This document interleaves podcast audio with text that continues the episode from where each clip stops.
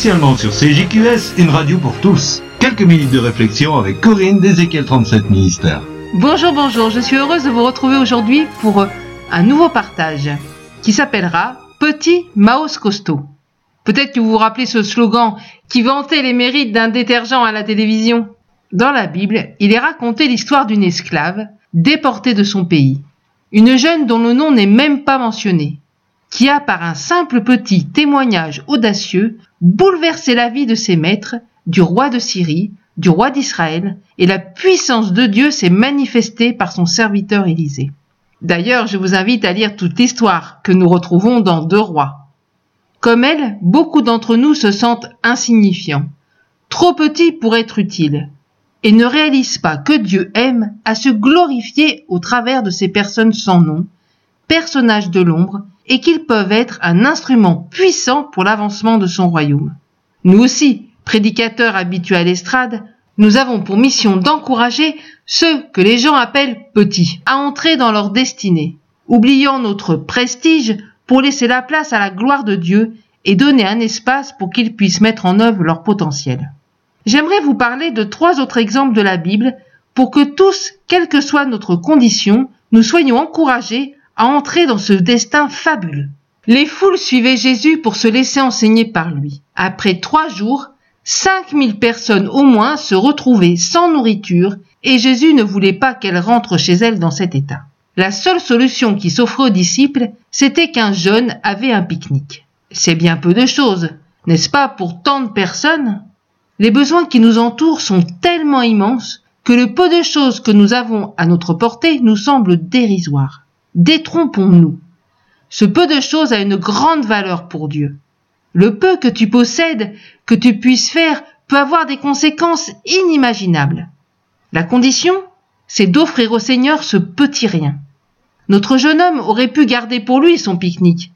Mais devant le besoin, il s'est sacrifié et à travers ce don, Jésus a pu, par une multiplication de la nourriture, répondre aux besoins de toutes ces personnes. Dans une période de la vie de mon mari, après avoir lu des autobiographies de grands serviteurs de Dieu, il y avait une telle intensité de miracles, de guérisons, d'interventions divines, que finalement, plutôt que d'être encouragé dans sa foi, il se sentait tout petit petit. Mais le Saint-Esprit lui a appris depuis que ce n'est pas la quantité de choses que nous faisons qui est importante, mais la fidélité que nous démontrons dans les petites choses, celles qui passent bien souvent inaperçues. Dans la parabole des talents, celui qui en avait deux a reçu la même récompense que celui qui en avait cinq. Peut-être que tu n'as qu'un demi-talent. Peut-être que tu te dis je ne sers à rien. Ou pire, on t'a gentiment expliqué que tu n'arriverais jamais à rien. Ce que tu as, ce que tu es, donne-le au Seigneur, afin qu'il puisse manifester sa gloire à travers toi tu as beaucoup plus de valeur et d'intérêt pour lui que bien des serviteurs que nous connaissons et qui sont enflés, comme si ce qui se passe à travers eux était leurs propres œuvres. Un autre bel exemple de ce principe, c'est celui d'Esther. Esther était une Israélite déportée qui, à cause de sa beauté, avait été accueillie à la cour du roi Assuérius.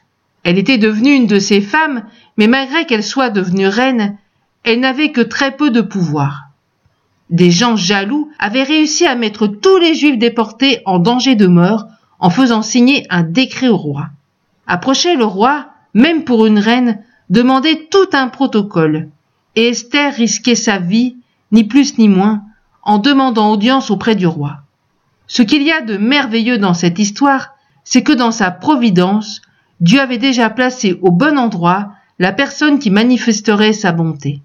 Là encore, souvent, nous ne réalisons pas que Dieu nous a placés à un endroit bien précis pour une mission bien précise. Nous ne sommes probablement pas dans une situation aussi inconfortable qu'Esther, et notre vie n'est probablement pas en jeu. Mais pour nous, ce sera peut-être notre réputation, le qu'en dira-t-on, les pressions des proches, même peut-être des autres chrétiens, qui vont nous paralyser de peur. La question pour toi, c'est, Seigneur, que puis-je faire ici et maintenant? Ce que le Seigneur a prévu pour toi peut commencer aujourd'hui et dépasser largement tes rêves les plus fous. Ne te laisse pas paralyser par les critiques et les décourageurs de plus en plus nombreux dans le monde chrétien. Ne cède pas non plus à la culpabilité qu'on veut mettre sur tes épaules en te disant Mais pour qui tu te prends? Comme nous tous, tu es fille, fils du roi des rois. Tu es choisi, tu es aimé, tu es utile et tu es tellement précieux. Franchement, donne-nous une bonne raison pour que le Seigneur te dise Ne fais rien. De toute façon, ça ne va pas marcher. Évidemment, le prix, c'est de risquer, d'oser, de t'affranchir des jougs. Peu importe le titre, la reconnaissance, les jugements et même les erreurs que tu pourrais commettre. Laisse le Seigneur t'utiliser comme il le veut. Le dernier exemple que j'aimerais prendre, c'est celui de David devant Goliath. À cette époque, celui qui deviendra le roi David n'était qu'un enfant, méprisé par tous à cause de son apparence physique, même par ses frères aînés. Mis à l'écart pour s'occuper des moutons, David avait appris à connaître son Dieu. C'est dans ces temps d'intimité qu'il avait compris qui est l'Éternel, et que ce qui se passait n'était certainement pas pour sa gloire. Sommes-nous enflammés pour notre Seigneur Quand nous avons saisi qui il est et qui nous sommes en lui, sommes-nous animés du même feu? Pour ce combat, on a essayé d'imposer à David une armure, une façon de faire, ce qui était convenable. Bien sûr que David n'était pas à l'aise.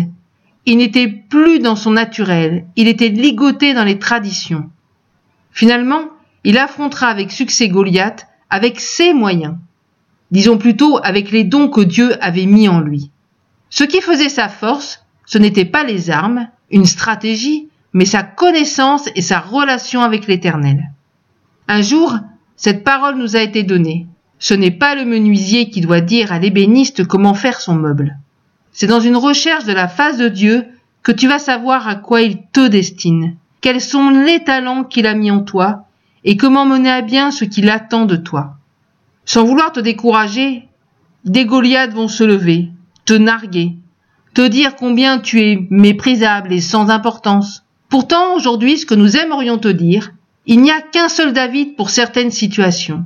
Et tu es ce David que Dieu suscite pour certaines situations, pas un autre. L'élection de Dieu ne tient aucun compte des critères humains.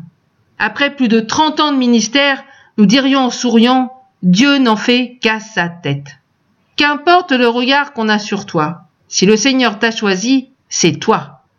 Il t'a choisi, peut-être pour faire une petite chose, comme la servante de Naaman, pour donner une petite chose pour la gloire de Dieu, comme notre jeune homme, ou pour sauver des milliers de personnes, comme Esther, ou pour libérer tout un peuple de la crainte, comme David.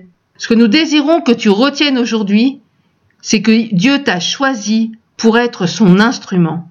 À la fin de toute chose, tu recevras de Dieu le témoignage devant tous que tu as été fidèle dans les moindres choses ou dans les grandes. Merci d'avoir pris le temps de m'écouter. À bientôt les amis. Vous pouvez nous écrire à ez37emi@gmail.com, ez37emi@gmail.com ou visiter notre site sur www.mfpg.be.